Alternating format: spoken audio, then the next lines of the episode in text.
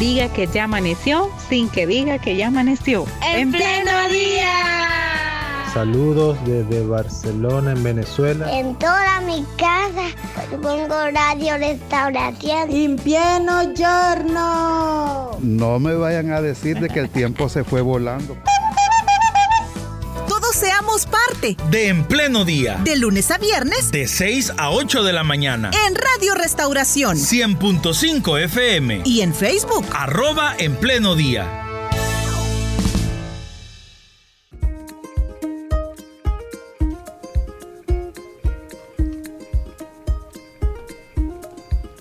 Hoy, 14 de abril, queremos aprovechar este espacio para conversar con el hermano Mario Vega. Él es pastor general de Misión Cristiana Elim y le damos la bienvenida a nuestro programa. Buenos días. Pastor, ¿qué tal, qué tal se encuentra? Gracias por acompañarnos. Eh, buenos días. Estoy más o menos bien porque he estado un poco agripado, pero gracias a Dios acá con ustedes, compartiendo y saludando también a la audiencia de el 100.5 del FM. Muy bien, aprovechamos también en saludar al resto de nuestros hermanos quienes están en sintonía a través de otras emisoras de la Corporación Cristiana de Radio y Televisión. Nuestros hermanos a través del 98.1 Plenitud Radio en la zona occidental. Nuestros hermanos también que están sintonizándonos en San Miguel. 1450 AM, también a través de la 540 AM, la estación de la palabra. Entonces, Ay, además agréguele usted las redes sociales, por favor. Agréguele quienes utilizan el Internet también para conectarse. Les saludamos con mucho cariño en esta mañana. Hermano Mario, ¿cómo se cuida usted? Este, de una gripe, a comer solo fruta, toma medicina, mucha agua, ¿cómo le hace? Eh, bueno, para ser muy honesto, no me cuido mucho, porque mi costumbre ha sido que cuando se trata así de procesos virales que popularmente nosotros le llamamos gripes, es una cuestión que a mí no me detiene de predicar, yo, yo sigo predicando. Y algunas veces pues durante la predicación estoy estornudando o tosiendo, pero sigo adelante. Pero hay un momento en que eh, se agravan los síntomas, obviamente, ¿verdad? Entonces ahí es donde a muy pesar mío, porque es muy a pesar mío, tengo que, que suspender. Y pues ahí ni modo, yo sé de que tengo que descansar hasta lograr superar la situación y una vez superada, entonces continuar adelante. ¿Usted tiene las vacunas contra la COVID-19, hermano Mario? Sí lo, lo, tengo completo y lo tengo actualizado también. Ok, excelente. Em, hermano Mario, son, son 43 años de ministerio. Nosotros con Carla hacíamos en el bloque anterior eh, la broma de los pasteles como una forma de celebración. Quizás no con pasteles o quizás sí, pero no sé si usted o su familia celebran de alguna forma especial eh, el cumplimiento de cada año dentro del ministerio. no, hermano, la única eh, no sé cómo llamarle, si celebración o, acción de gracias, es precisamente a través de estas entrevistas que ustedes realizan, ya sea que se desarrollan en Radio Restauración o, en Plenitud Radio. Y claro, hay eh, hermanos, hermanas, hoy por la mañana, muy temprano, pues ya comencé a recibir algunos hermanos y hermanas que, que me saludan a, través del perfil del pastor Mario Vega y que de alguna forma pues tienen en mente la fecha. Bueno, incluso hay personas que al inicio del mes, cuando es el 1 de abril, ya comienzan a, decirme, es, es, el mes de su aniversario. Así que nada más eso, pero aparte de, eso ya hablar de, pasteles o algo así, sí, no, nunca lo ha habido. Muy bien, usted escucha Radio Restauración, pero también le saludamos a usted que nos está escuchando a través de Plenitud Radio 98.1 para la zona occidental. Si nos escucha a través de 1450 AM San Miguel, si nos escucha a través de la estación de la palabra 540 AM y si también hace uso de las redes sociales y hace uso de, del internet para para escucharnos también. Les saludamos con, con cariño en esta mañana. Estamos conversando con el hermano Mario Vega. Cumple 43 años de ministerio y hoy, si ya tengo la comunicación directa, le pregunto al hermano Mario, hermano, ¿usted cree que estos años se han ido rápido o despacio? La sensación que le da. Eh, sí, la respuesta es de que esa es la, sensación que uno tiene, que el tiempo pasa rapidísimo y en realidad no, no se siente el tiempo. Yo diría de que eh, lo he sentido como una cuestión de, como que si ayer comenzó. 43 años uno puede pensar es bastante tiempo, ya toda una vida, y realmente lo es, pero el tiempo corre y no, no se siente el paso. Muy bien, hermano Mario, y dentro de estos 43 eh, años de ministerio pastoral, ¿cuáles son los cambios más significativos que usted podría describirnos que ha subido, que ha sufrido su persona desde aquel eh, primer año cuando hacen oración por usted y empieza el trabajo ministerial como pastor, 43 años después, no sé si son varios o muchos, pero, pero su vida eh, como persona, ¿de qué manera ha cambiado?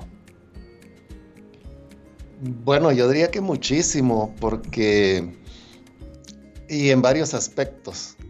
Estamos hablando de, toda una vida, ¿no? Eh, hace 43 años, un día como hoy, que fue un día lunes, eh, fue la primera oportunidad cuando eh, prediqué en la iglesia de Santa Ana ya como un obrero que había sido enviado como encargado de, la iglesia. Es decir, ese mismo día 14 de abril de 1980. Yo llegué eh, por la mañana con las pocas cosas que, tenía, eh, que eran mías, ¿no? Que era, como lo he explicado otras veces, solo mi cama, un escritorio, una silla y una librera. Eso es todo lo que, con lo que llegué. Y a partir de ahí, pues comienza toda esta jornada que obviamente fue produciendo muchas transformaciones. Una bien importante, diría yo, es que en ese momento, eh, obviamente yo tenía todo el deseo del mundo de hacer la obra de Dios, eh, todo el anhelo de, querer servir al Señor, sin saber eh, el precio que hay que pagar y todas las dificultades que habrían de enfrentarse en el camino. Entonces, yo diría que un cambio es el, darse cuenta de, la realidad, de los retos que hacer la obra de Dios supone. Otro cambio, eh, diría yo, es de que uno piensa estar ya preparado para hacer la obra de Dios. Esa era mi idea, la, que tenía hace 43 años atrás. Pensaba de que estaba listo para hacer la obra de Dios e incluso yo pensaba que Dios se tardaba mucho para poder llamarme finalmente al ministerio. Pero eh, ahora, pues, eh, después de transitado todo este camino, yo me doy cuenta de que yo estaba en pañales y que era necesario crecer eh, espiritualmente. en ese momento yo no conocía temas como, por ejemplo, el de la negación propia, el de la muerte al yo eso fue algo que, o sea, tal vez conceptualmente sí lo sabía, ¿no? Pero estoy hablando de manera propia, como experiencia. Yo no lo tenía, pero es lo que en los siguientes años habría de, aprender, ¿no?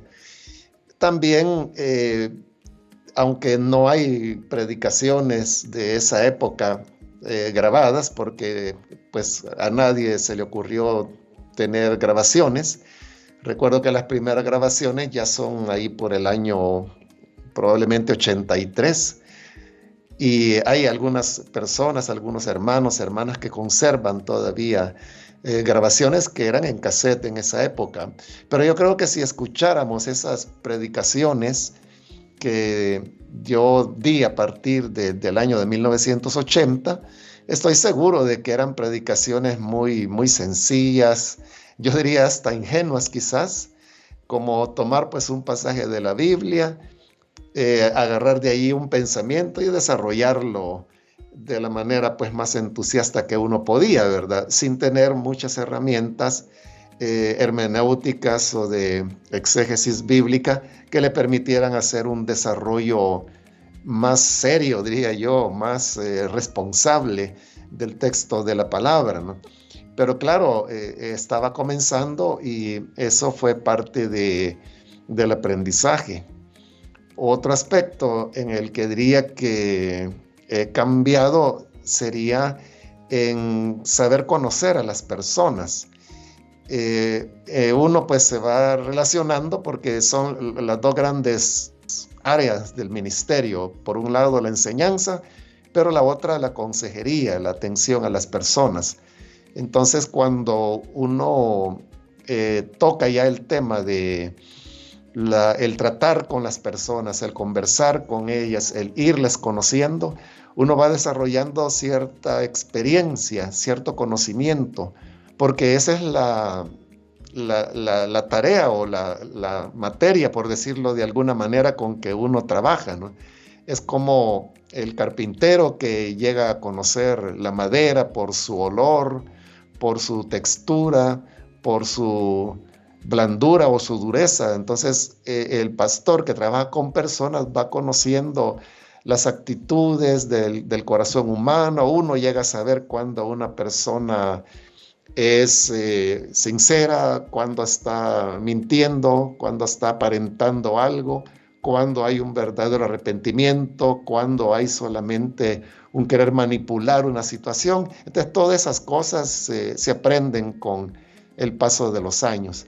Entonces yo diría que, que sí, ha habido muchos cambios y se han dado en diversas, en diversas áreas. Pastor Mario, yo nunca he ido a un retiro de pastores y obreros, pero pude acceder a un archivo y me daba la curiosidad de escuchar el contenido que usted compartía con otros pastores y obreros. Me daba curiosidad saber por qué esto usted lo aplica también en su vida. Por ejemplo, en 1999 usted les compartió en el retiro de pastores sobre Oseas. Habló en una, en una parte de este, de este retiro sobre convicciones y resoluciones muy individuales, porque usted decía en la explicación Dios no actúa en masa. Son convicciones y resoluciones muy individuales.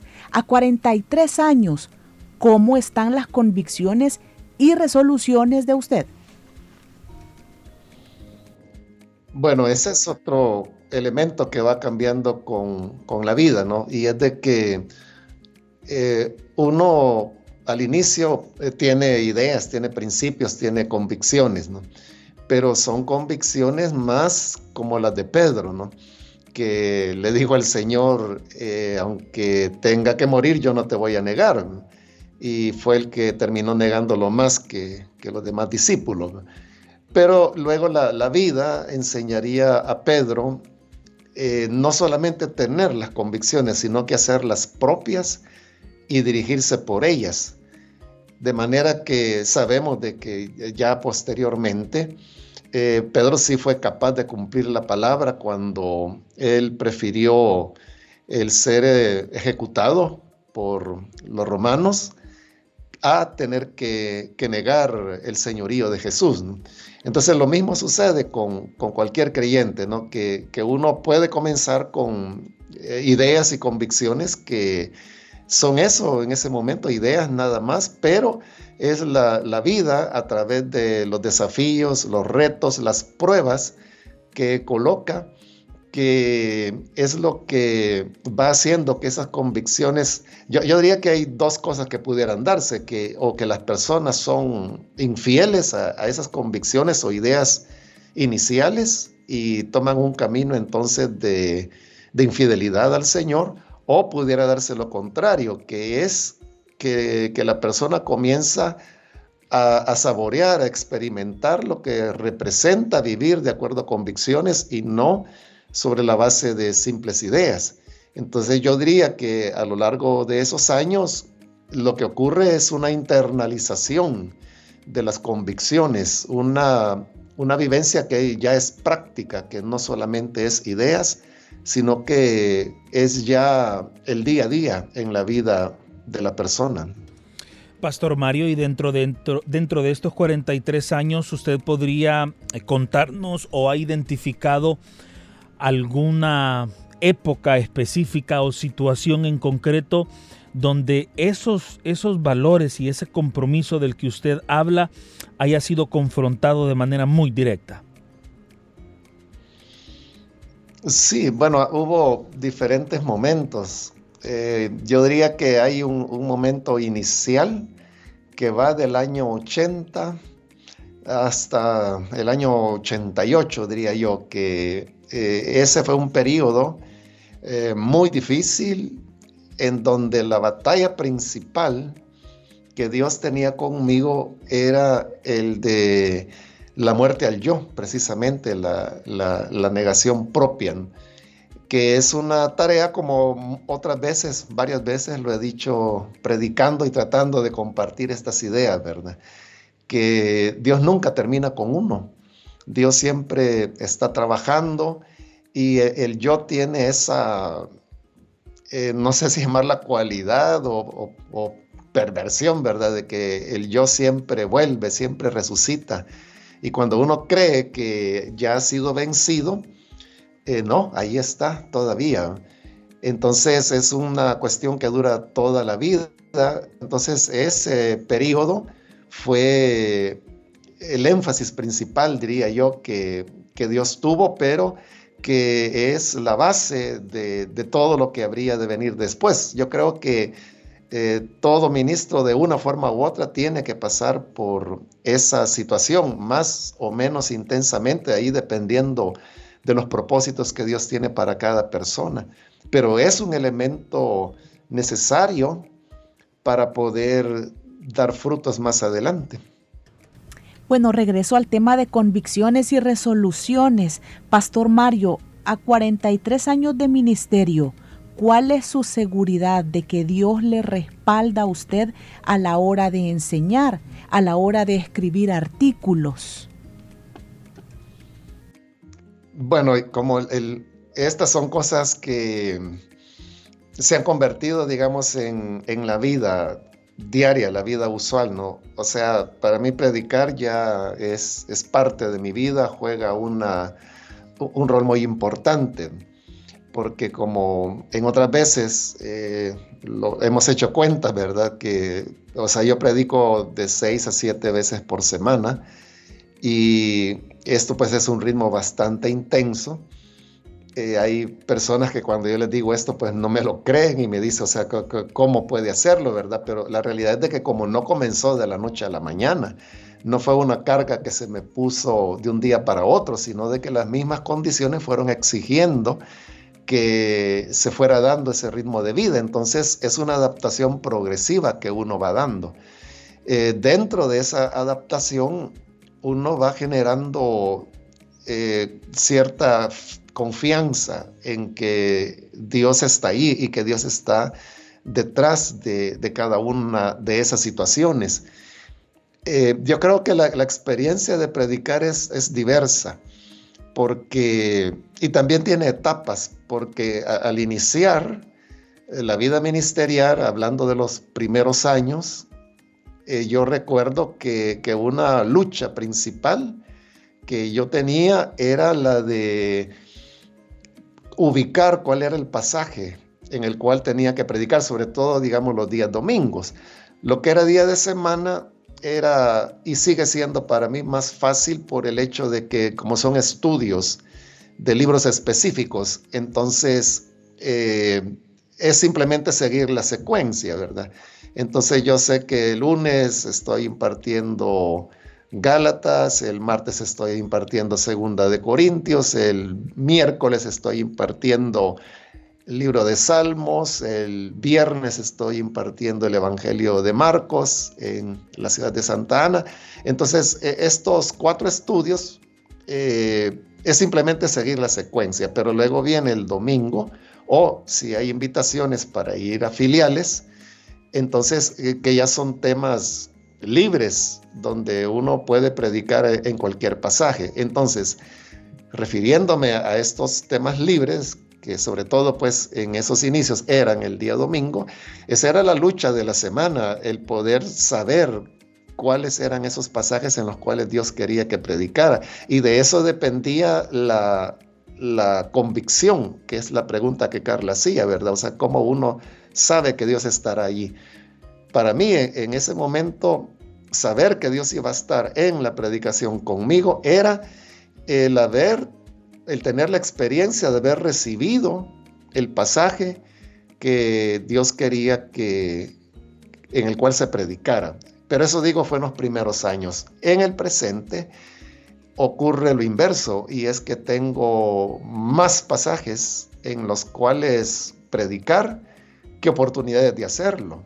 Entonces, cuando llegue el domingo, yo realmente tengo varias, eh, varios pasajes que el Señor, porque siempre es Él quien lo hace, me ha mostrado y qué es lo que se puede predicar, enseñar en cada uno de ellos. De manera que hoy es mucho más sencillo, ¿verdad? Simplemente eh, escoger uno de esos pasajes para luego eh, presentarlo en las predicaciones de, de los días domingos.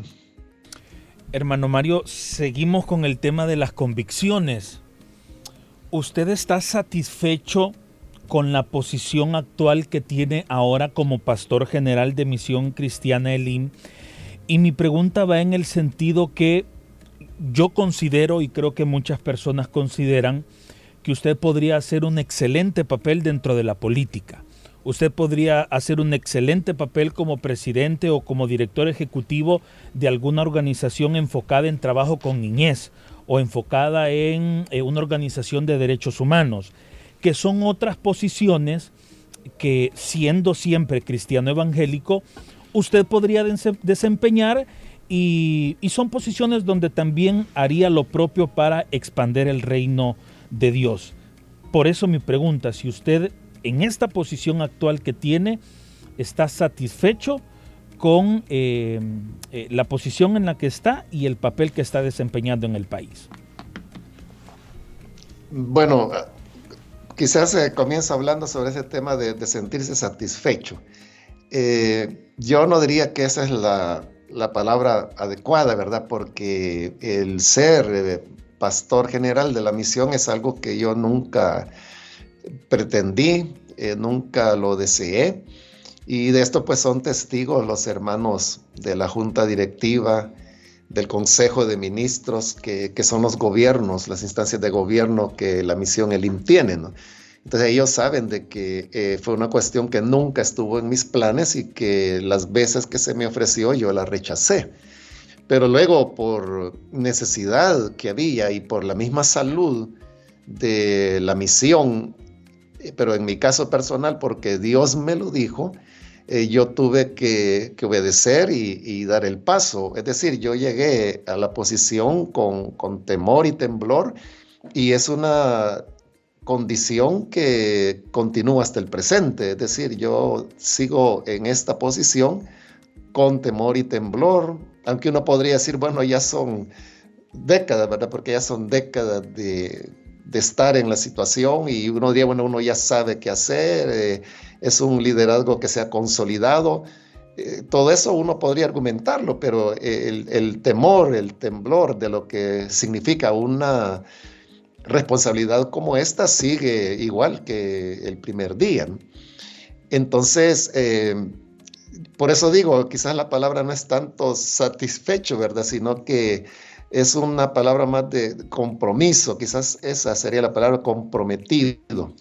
Y bajo este compromiso, eh, todo lo demás, obviamente, yo no lo veo como, como posibilidades, ¿no?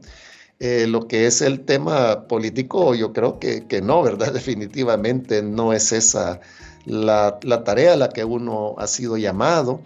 Y no solo eso, sino que desde hace años, desde hace décadas, ¿verdad? Yo he venido escribiendo que tampoco es ético que un ministro del Evangelio eh, se vaya a, lanzar, o sea, que, que, pueda hacer ese cambio, ¿verdad? O sea, yo no veo dónde el cambio se pueda dar porque, claro, la persona tiene que renunciar al ministerio, pero el punto es, entonces dejó de ser pastor para lanzarse a la política.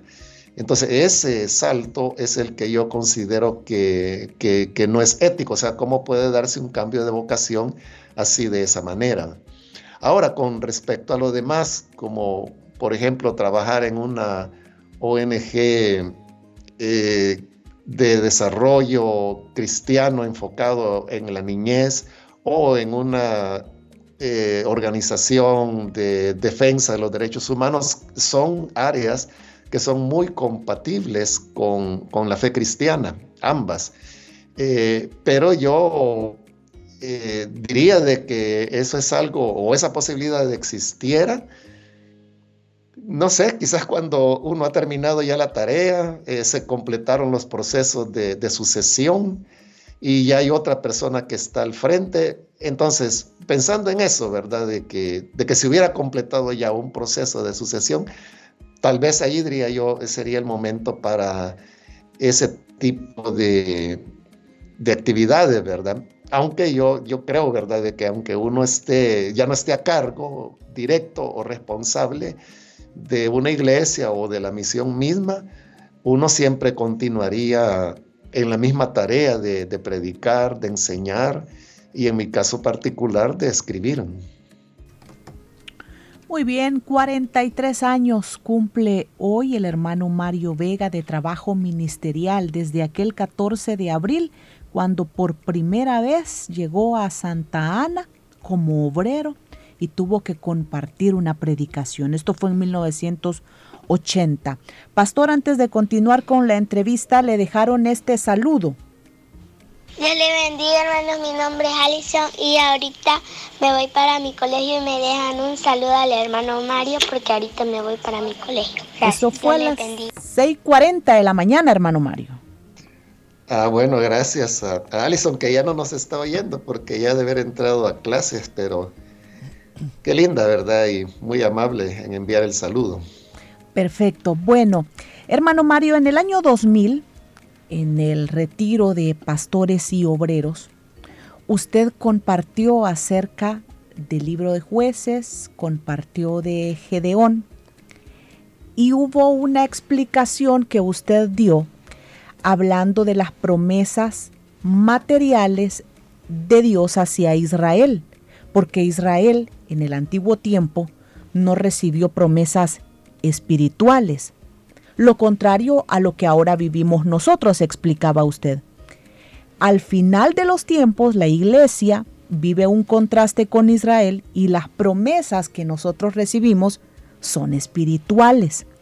Promesas mencionaba usted como autoridad, poder, que nos acerque a Jesús. Mi pregunta ahora es, ¿usted cree que la iglesia a estas alturas y con base a su experiencia de 43 años ¿La iglesia está conquistando al mundo o es al revés? ¿La iglesia se ha empobrecido de estas promesas espirituales? No, yo, creo que el Dios es fiel y, en la fidelidad que Él tiene hacia su palabra y hacia su pueblo, Él continúa manifestando su poder, sus dones, las habilidades que Él entrega a su iglesia. Lo que puede ocurrir es que haya personas que descuidan eh, esas bendiciones eh, que Dios da y pudieran oxidarse, ¿no? Pero como los dones de Dios son irrevocables, eh, basta con que la persona vuelva a hacer lo que antes hacía para recuperar el dinamismo de las herramientas que el Señor le ha entregado. Eh, pero yo sí creo de que queda muchísimo trabajo todavía para las iglesias de continuar con la tarea de, evangelización. Aquel lema de los años 80, parte de los 70, finales de los 70, cuando se decía El Salvador para Cristo, es un lema que todavía está pendiente de cumplimiento. Todavía no se ha no, se ha llegado a, hacerlo una realidad. Y creo que parte del problema de eso es eh, la dificultad que la iglesia ha tenido de comprender que el señorío de Cristo es sobre todas las áreas de la vida. Y esto supone que tiene que ser conquistado para el Evangelio eh, las comunicaciones, el comercio, la academia, entendida esta pues por la eh, educación eh, primaria, secundaria, básica, universitaria, educación, todo lo que es educación superior.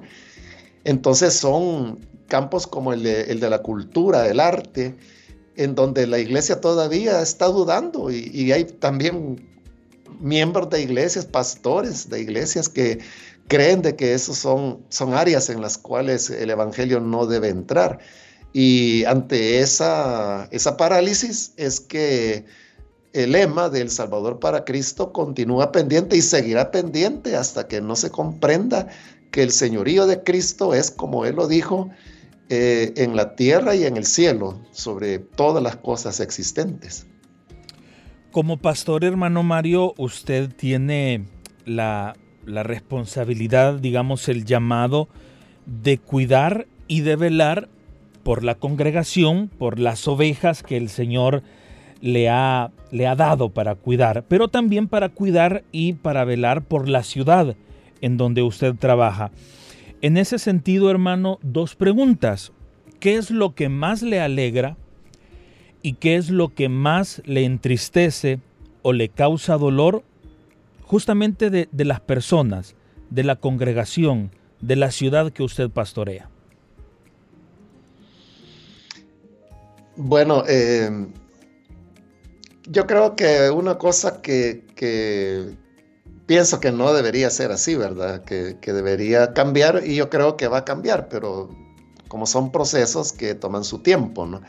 Es eh, lo que estaba diciendo anteriormente, que, la iglesia pueda llegar a la comprensión de lo que significa evangelizar y, de, toda la potencialidad y, eh, que está dentro del Evangelio y que como que la iglesia no ha terminado de descubrirlo todavía. Eso pues a mí me causa tristeza porque a estas alturas es algo que ya la iglesia debería ir muy, muy avanzada en, ese terreno. Pero yo al mismo tiempo pues tengo mucha esperanza porque veo que hay hermanos, hermanas, eh, sobre todo nuevas generaciones que eh, tienen ya una mentalidad más amplia, más comprensible de lo que es el Evangelio y de lo que son sus implicaciones. Entonces yo creo que al continuar de esa manera se va a ir fortaleciendo esa percepción para eh, ir logrando conquistar los espacios que, de, los cuales la, la iglesia voluntariamente se ausentó y que continúa marcadamente ausente hasta el día de hoy. Bueno, muy bien. 7:44 de la mañana, hermano Mario, pero mientras la iglesia llega a la comprensión de su papel, la misma iglesia hace señalamientos, ofensas sin razón, muchas, muchas veces sin una justificación. ¿Cuál considera usted que es la mejor defensa de un pastor ante señalamientos, ofensas? Eh, el tiempo, el tiempo. Eh, hace muchas décadas atrás, ¿verdad? Yo ya ni recuerdo en qué circunstancia tuvo que ser en una predicación. Yo dije, el mejor aliado de Dios es el tiempo. Entonces yo creo de que uno no tiene que gastar energías ni esfuerzo en andar aclarando nada a nadie. Es el tiempo el que se va a encargar de, iluminar y de hacer ver eh, los errores que, en que las personas puedan estar al presente. Así que es, simplemente eso, ¿verdad? Esperar porque la, verdad brilla por sí sola, la luz eh, nunca podrá ser derrotada y terminará por imponerse como tal, es decir, como luz al final de, todas las cosas. Es simplemente esperar que llegue ese momento. Muy bien, hermano Mario. Quiero compartir con usted, creo que lo ha de, recordar, Eh, es un fragmento de una predicación que usted hizo en el mes de, de marzo de este año, en una predicación titulada De regreso a Betel. Voy a compartirle un extracto de este audio y luego, luego le realizo la, la pregunta. Aquí, aquí lo comparto. Y hubo momentos difíciles. Y en esos momentos difíciles, hermano, yo recuerdo que en medio de las dificultades, así un poco atrevidamente, en mis oraciones yo le decía, Señor, ¿y será posible que yo pueda retirar mi palabra? Y que lo que te dije, que yo te iba a servir toda mi vida, que yo pueda retirar esa palabra y tú me puedas devolver mi vida. Precisamente por dificultades que se afrontaban. Nunca Dios me respondió, hermanos, a esa pregunta de una manera que yo le pueda decir, Dios me habló. Pero solo venía a mi recuerdo exactamente esos días de, mis, de mi inicio, de mi Betel, cuando yo le decía, Señor, lo que tú me digas, yo lo voy a hacer. Ese es el extracto, pastor. Eh, ¿Qué significa que Dios le devuelva su vida y si ha tenido eh, dentro de estos 43 años eh, el deseo de repetirle esa oración a Dios? Sí, bueno, esa situación a la que yo hago referencia en esa predicación ocurrió varias veces y fue precisamente en el periodo del cual hablaba anteriormente, entre el año 80 al 88 aproximadamente, eh, que fue la época dura, diría yo, en la cual eh, el énfasis que Dios tenía conmigo era ese, el de, el de la muerte al yo. Y uno, si uno no ha pasado por eso, no lo puede entender. Y probablemente hoy que estoy diciendo esto, hay oyentes que se quedan así como preguntando, ¿verdad? ¿Y a qué se referirá, verdad? Pero es eso, es eh, el hecho de ya no vivir uno, sino que sea el Señor quien viva en uno. Es la renuncia a todo. Eh, es eso, muerte, muerte a uno mismo para colocarse en una disposición total en, las manos de Dios. Entonces, eso, repito, quien no lo ha vivido no, no lo puede entender. Y, yo pues excusaría a, los hermanos, hermanas que me están escuchando en este momento que no terminan de entender de qué estoy hablando, ¿verdad? Pero eh, mientras no se viva, eh, no se puede comprender.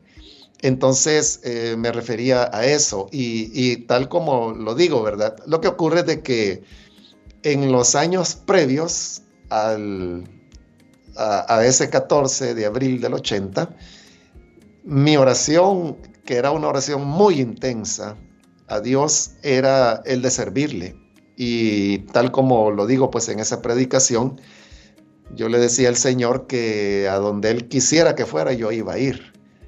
Que lo que Él quisiera que yo hiciera, yo lo iba a hacer. Y que con todas mis fuerzas, con todo mi empeño, con todo mi conocimiento, yo lo iba a invertir todo en servirle a Él. Entonces, estaba yo en esas oraciones, una oración de, entrega total. Y claro, Dios que es misericordioso, escuchó y ese 14 de abril de 1980 me, me concede lo que yo tanto había pedido y orado a Él. Pero ahí es donde comienza el proceso de la muerte al yo del cual estoy hablando. Entonces llega a ser tan, tan difícil que sí hubo varios, varios momentos, no fue una vez, sino que varias ocasiones a veces solo lo pensaba, solo lo pensaba y yo decía, Señor, eh, ¿será posible retirar mi palabra? Es decir, todas esas oraciones ardientes que yo había hecho de hacer todo lo que Él me dijera, como decirle, bueno, retiro mi palabra, retiro lo dicho y mejor ya no, ¿verdad? A veces digo, solo era un pensamiento, otras veces era una oración muy sincera que yo le hacía a Dios. Pero como yo mismo lo digo en esa predicación que, de, de, marzo de este año que usted ha citado, eh, Dios nunca, obviamente nunca me respondió, ¿verdad? Sino que era parte del proceso que, que, yo estaba viviendo y gracias a Dios pues que Él no, ni caso me hizo, ¿verdad? Porque eh, es lo que yo digo en esa enseñanza de, de, Betel, de, cuando Jacob, Dios le dice que tiene que volver a Betel, donde le hizo la promesa. Entonces, eh, es lo que Dios quiere, que uno cumpla con lo que, prometió. Entonces, eh, de eso es que a lo que hacía referencia en esa predicación. Hermano Mario, y luego de comenzar el ministerio como obrero en Santa Ana, años después, usted se convierte en pastor general de Misión Cristiana Elim. O sea, uno podría entender, y escuchando sus palabras, que el respaldo de Dios estaba y está allí. Ahora mi pregunta es, cuando hay respaldo de Dios, ¿la gente a su alrededor también lo entendió? En Santa Ana usted no percibió ningún rechazo. En la iglesia central usted no percibió ningún rechazo de parte de otros líderes hacia su ministerio? Sí, claro, claro que sí. Este, hubo eh, rechazo, personas pues a quienes no les, ha, no les agrado, ¿verdad? Y yo creo que todavía de haber algunos que a quienes no les agrado, pero ahí está el punto, ¿verdad? Que, que hablábamos anteriormente, que cuando la persona, y ahí es donde todos los planes y las acciones de Dios encajan, ¿verdad? Porque cuando Dios ha completado su tarea de hacer morir a una persona, ¿qué más se puede hacer contra esa persona? O sea, si la persona ha muerto a su yo, ¿qué mal se le puede hacer? Entonces, eh, digamos, todo el rechazo, todo, eh, bueno, hoy en día, ¿verdad? Hay personas que, que ni me conocen, eh, que se expresan pues terriblemente de mí, ¿verdad? Y, eso, ¿verdad? Ni me conocen y otros lo hacen pues por los 600 dólares mensuales que les pagan para estar diciendo disparate, ¿verdad? Entonces, pero digamos lo que digan, eh, no me causa nada. O sea, a mí no me causa eh, ni tristeza, ni desaliento, ni preocupación, absolutamente nada. Y no porque yo tenga un escudo infranqueable, ¿verdad? Que, o que yo sea una barra de, de acero, de hierro, ¿verdad? Que no siente nada. O sea, no, yo sigo siendo humano, pero lo que sucede es que cuando el yo ha sido muerto, y con esto no estoy diciendo de que Dios ha terminado al 100% conmigo, no, yo creo que todavía hay áreas en mi vida en las cuales Dios tiene que continuar machacando, tiene que continuar golpeando, ¿verdad? Pero hecha esa salvedad, eh, yo diría de que eh, ya, ya, no hay nada, o sea, que se pueda hacer. Y yo creo que ese era el propósito que Dios tenía, eh, sabiendo el Señor lo que se avecinaba en la siguiente década, ¿verdad? Y, como la vida todavía no ha terminado, uno no sabe qué pueda venir a futuro, pero Dios prepara sus instrumentos para los propósitos y planes que él tiene. Muy bien, hermano Mario, preparando esta entrevista nos encontramos con otra entrevista que la, revista Séptimo Sentido le hizo hace seis años, eh, en donde son preguntas cortas con respuestas cortas y una de las primeras preguntas que le hacen es, ¿qué le gustaría que dijera su epitafio? El epitafio es este este texto que normalmente aparece en, una placa o en, en, la lápida donde, donde una persona es enterrada. Y su respuesta fue que lo que le gustaría que apareciera en ese texto, en esa inscripción, fue el mejor papá del mundo, fue el mejor padre del mundo. Eh, me gustaría saber por qué esa respuesta eh, en el sentido que le conocemos mucho su faceta como, como pastor, como, como uno de los líderes de opiniones más respetados e importantes del país, como una persona que ejerce de manera muy fiel su rol eh, profético dentro de la sociedad, eh, pero no mucho como en, su rol como, como padre de familia, como jefe de hogar. Por eso me llama mucho la atención la respuesta que usted le dio a la, a la prensa gráfica y quizás para añadirle algo más a el, a el porqué de esa respuesta, en general, a usted cómo le gustaría que lo recordásemos. Bueno, comienzo diciendo de que no, recuerdo en absoluto esa entrevista. Y si hoy alguien me hubiera preguntado de que si alguna vez eh, me habían publicado algo en séptimo sentido, yo hubiera dicho que no, ¿verdad? Que, que no, no hubiera ocurrido, pero ustedes tienen ahí la publicación y obviamente se dio, se produjo. Eh, bueno, al dar esa respuesta, yo, yo pienso lo siguiente, ¿verdad? Y es de que quien lo conoce de verdad a uno es la familia. Esas son las personas que, conocen el, día a día de uno. Eh, porque en la iglesia, sí, yo tengo amistad con hermanos, con hermanas, eh, y yo creo que en algunos casos es una amistad bastante estrecha. Entonces, pero es una amistad que nunca se puede comparar con, la intimidad que representa la familia. Entonces, la, autenticidad de la persona se da dentro del hogar. Y por eso creo yo que, que más importante que cómo, digamos, la gente de la iglesia lo vea uno, o cómo la sociedad en general lo ve a uno, es cómo la, familia lo ve a uno y principalmente pues los hijos, porque ellos nos conocen desde que, desde que nacieron, desde toda la vida, ¿verdad? Entonces, por eso creo yo de que esa sería la, satisfacción más grande, que al final la familia pueda decir eh, fue una persona que de verdad valió la pena. Bueno, faltan dos minutos. ibas a preguntar algo y más. Con la otra parte de la pregunta, pastor, en, general, no como padre, sino en general, ¿cómo le gustaría que El Salvador lo recordase a usted? Bueno, es una pregunta que me han hecho varias veces y que me cuesta un poco responder porque uno pues no está pensando en, ese tiempo, ¿verdad? o en morirse.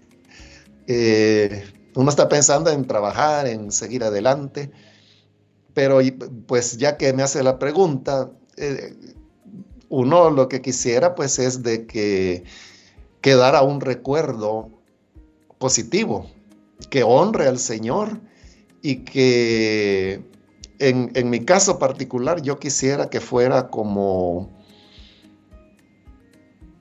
eh, no sé cómo decirlo, pero lo que ocurre es de que yo escribo mucho, predico mucho, y a veces yo mismo me sorprendo.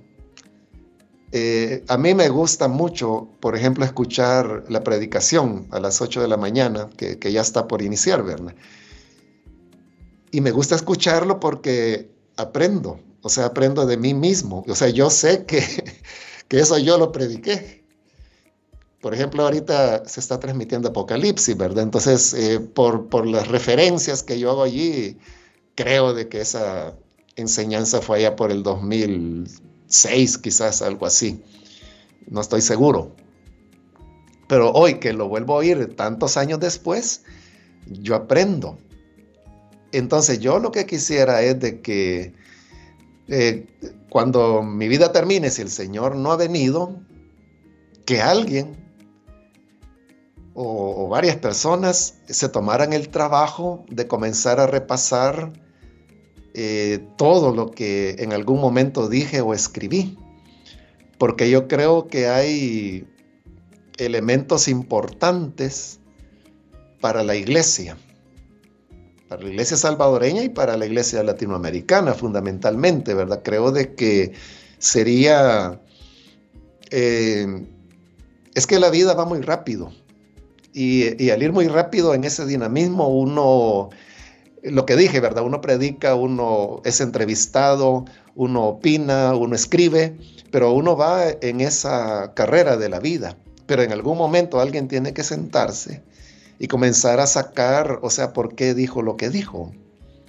O qué fue lo que quiso decir con esto, ¿verdad? O qué es lo que la iglesia puede aprender de esto o qué son las implicaciones teológicas de, haber dicho tal o cual cuestión. Entonces yo creo que el, sacar el, provecho de eso y construir sistemas teológicos y reflexión teológica sobre lo que fue una praxis dentro de esta dinámica acelerada que he mencionado, será el beneficio mayor y el legado mayor que uno pueda dejar a las siguientes generaciones. Lo cual no es fácil, porque para poder percibirlo, y lo más difícil, para poder sistematizarlo, se necesita, en primer lugar, la capacidad de, comprenderlo, de asimilarlo, para luego poderlo sistematizar. Y eso requiere competencias teológicas importantes o, notables, diría yo, para poder hacer esa tarea. Pero ya que me pregunta, pues, eh, ¿cómo yo quisiera? Yo quisiera ser recordado de esa manera. Muy bien, bueno, pues para usted, hermano Mario, y para el resto de oyentes que están pendientes de Ante la Biblia a partir de las 8 de la mañana, solo regálennos de su paciencia unos minutos más, por favor, para terminar la entrevista. Pero Danielita le ha dejado un saludo también, pastor, y ella nos pide que, que se pueda escuchar al aire. Buenos días, quiero mandarle un saludo a mi amigo el hermano Mario Vega que, y que lo quiero mucho, mucho, mucho. Ahí está. Sí, gracias a Daniela. Con ella hacemos competencia de que quien dice más, te quiero mucho, mucho, mucho, mucho, mucho, mucho, mucho, mucho, mucho. Ah, y ella dice que siempre le gano. Espero haberle ganado esta vez también. Ah, bueno, estamos con competencias, ¿no? Bueno. Estamos en competencia de quien dice mucho más. bueno, hermano Mario, fíjese que Alejandra pregunta dentro de este, de, de este trayecto ministerial, el trabajo que realiza Misión Cristiana Elim, ¿usted considera que las reuniones de células siguen siendo efectivas, siguen siendo importantes? Porque ¿qué pasa cuando a veces las reuniones de células solo se llenan de los mismos hermanos de la iglesia? Pregunta Alejandra.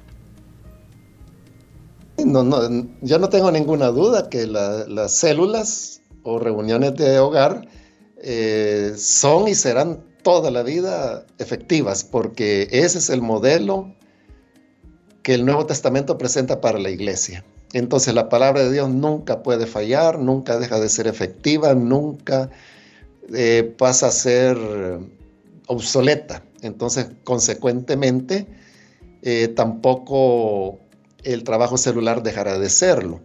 Sí ocurre lo que Alejandra menciona, de que a veces el líder o la lideresa se puede acomodar y dejar simplemente las cosas a la inercia. Y cuando las cosas se dejan a la inercia, lo que sucede es que eh, es fácil pues de que lleguen los hermanos y son los hermanos los comprometidos y que se deje de invitar a los amigos, que, es una de las funciones básicas de, de toda célula. Pero por eso es importante siempre estar recordando los principios y precisamente la, inquietud que tengo hoy por hoy, apenas pues estamos en abril, pero hoy por hoy puedo decir de que tengo esa inquietud para el mes de julio, el volver a enfatizar el tema del evangelismo a través de las células para la conferencia celular de este año con la ayuda de Dios. Muy bien, ya vamos ahí un poquito enrumbando lo que podemos esperar para ese mes. Eh, hermano Mario, hace algunos años, el anterior gerente de esta corporación, hermano Carlos Ardón, eh, pidió digitalizar unos cassettes que se tenían de predicaciones suyas. Y al estar digitalizados tenemos acá a la mano eh, una, yo no sé si fue una de sus primeras predicaciones eh, nos lo compartió hace algunos minutos nuestro compañero Arnulfo, que, fue y buscó rápidamente esos archivos de, sus primeras predicaciones, por lo que nos respondía en las preguntas iniciales sobre, sobre esas primeras predicaciones. Y voy a compartir un extracto, me gustaría que lo escuchara, eh, me gustaría que, que nos compartiese su impresión sobre una predicación que ocurrió el 28 de diciembre de 1984. Eh, es una predicación que tiene como título Sobre dar la gloria solo a Dios y tiene como cita el libro de Hechos capítulo número 14. Voy a compartirlo a continuación. Y de ordenarle a cualquiera, levántese que el Señor lo ha sanado. Y en realidad no ha habido tal operación. Y allá a la fuerza quieren levantar a las personas y allá van los paralíticos todavía arrastrando los pies porque lo llevan a la fuerza, arrastrándolos a la plataforma para que vean que, que ya están sanos.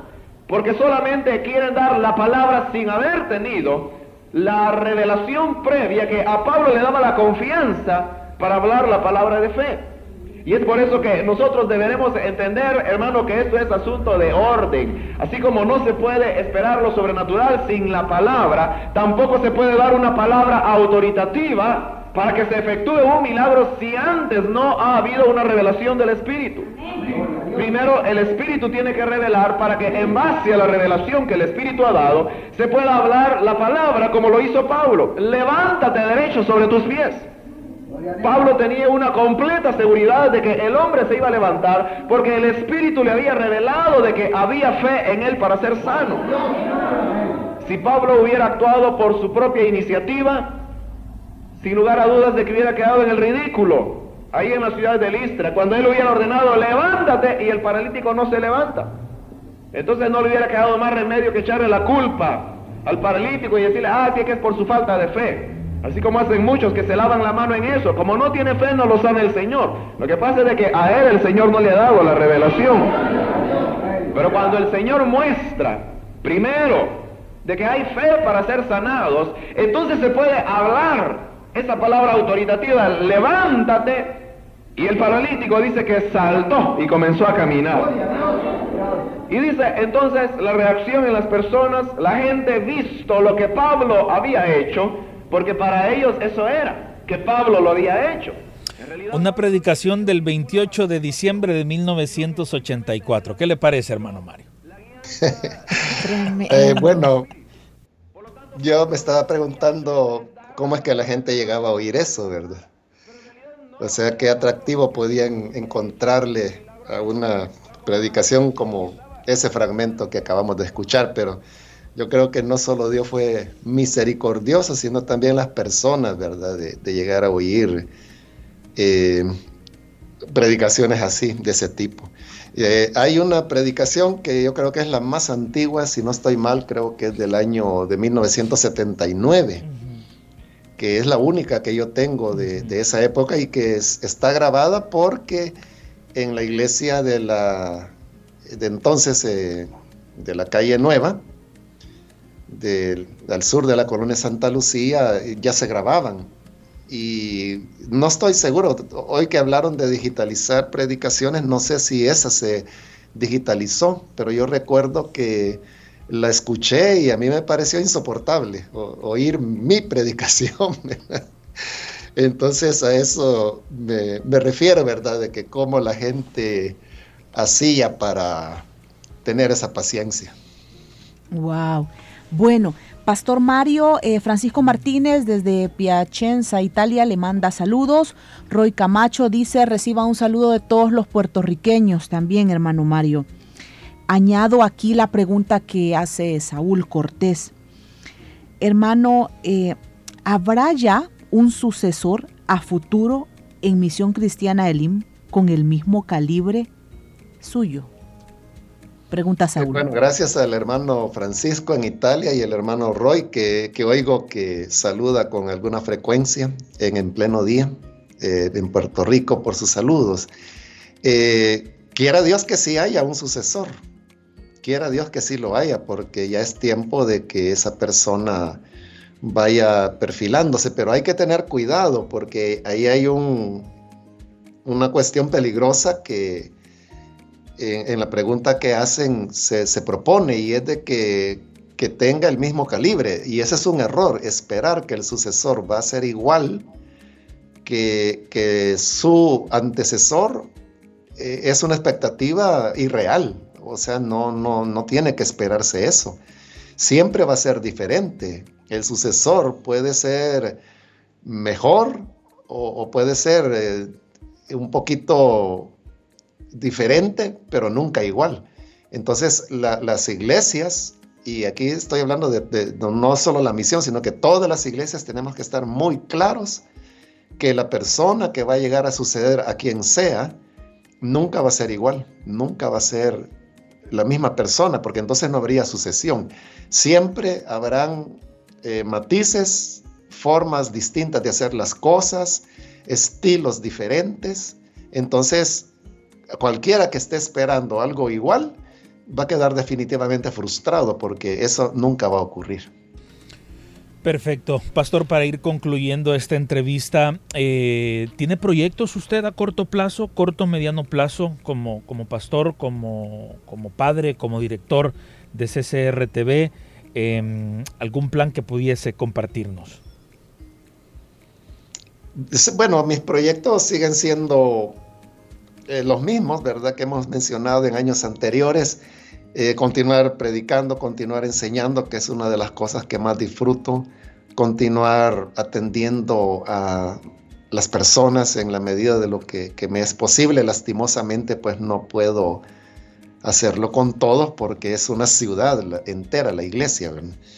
Y el continuar escribiendo, y cuando hablo de escribir no me refiero solo pues a los artículos de opinión, sino que escribir, eh, bueno, sigo escribiendo las lecciones de las guías para adultos y el gran sueño, ¿verdad? Que es el escribir eh, más libros, lo cual pues es lo que más me cuesta por razones de tiempo, pero es una de las cosas que más disfruto, pero eso siempre está en mis planes.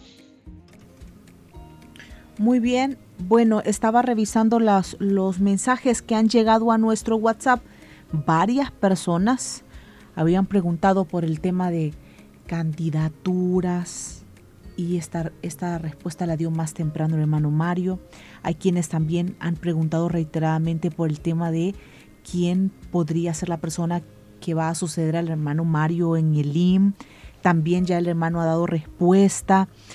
Eh, aquí tengo solamente una más pendiente, pastor. Actualmente como pastor, ¿le duele a usted ver el país, el mundo?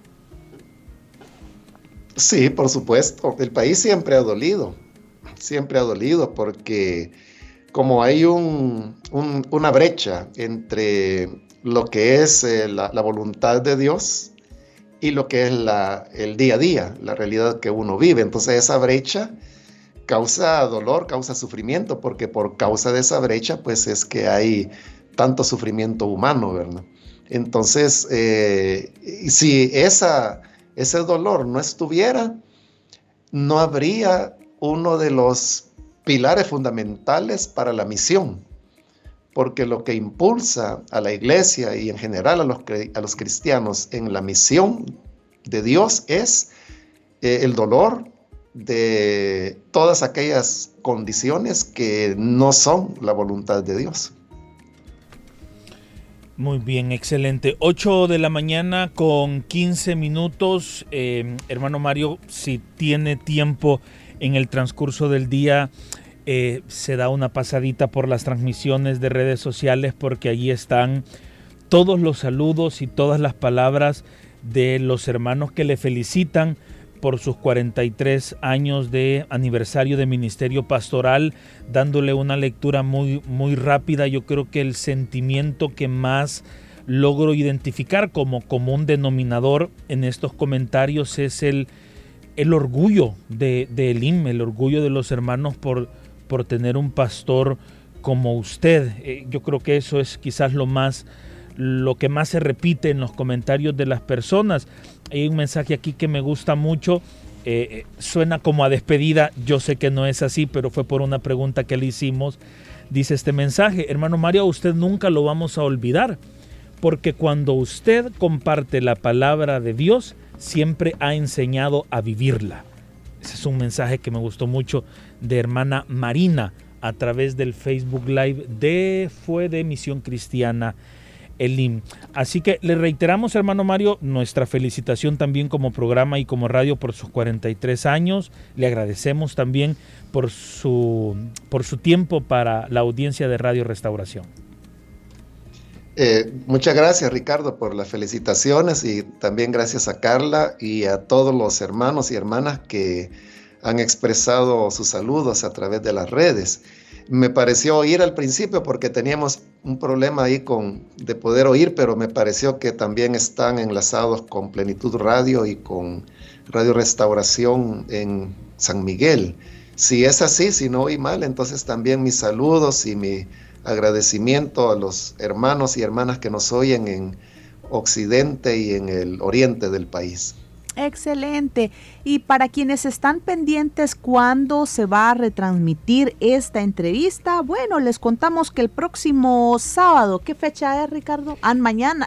Mañana, sí. el próximo sábado, creyendo que faltan días para llegar el sábado. No, mañana a las 7 de la noche, a través de Radio Restauración 100.5 FM.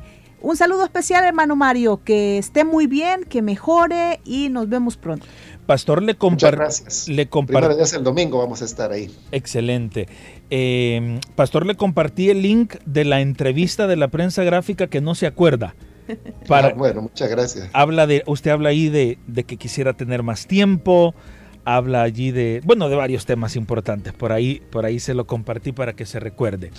8 eh, de la mañana con 17 minutos. Así despedimos nuestra entrevista de hoy. Gracias a ustedes que nos acompañaron desde las 6 de la mañana, quienes se han unido a través de las redes sociales y han compartido con nosotros este espacio de entrevista.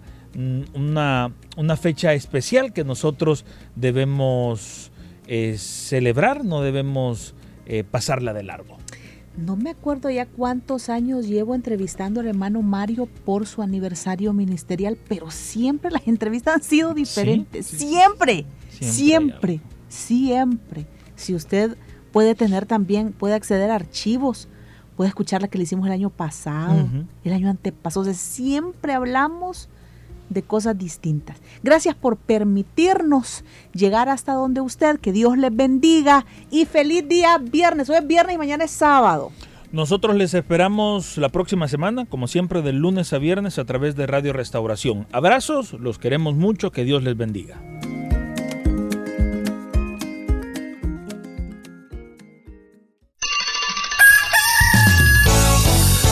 Diga que ya amaneció sin que diga que ya amaneció. En, pleno día.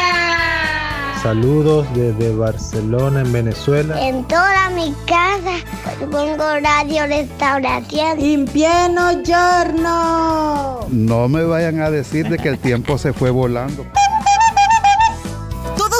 parte de En Pleno Día. De lunes a viernes. De 6 a 8 de la mañana. En Radio Restauración. 100.5 FM. Y en Facebook. Arroba En Pleno Día.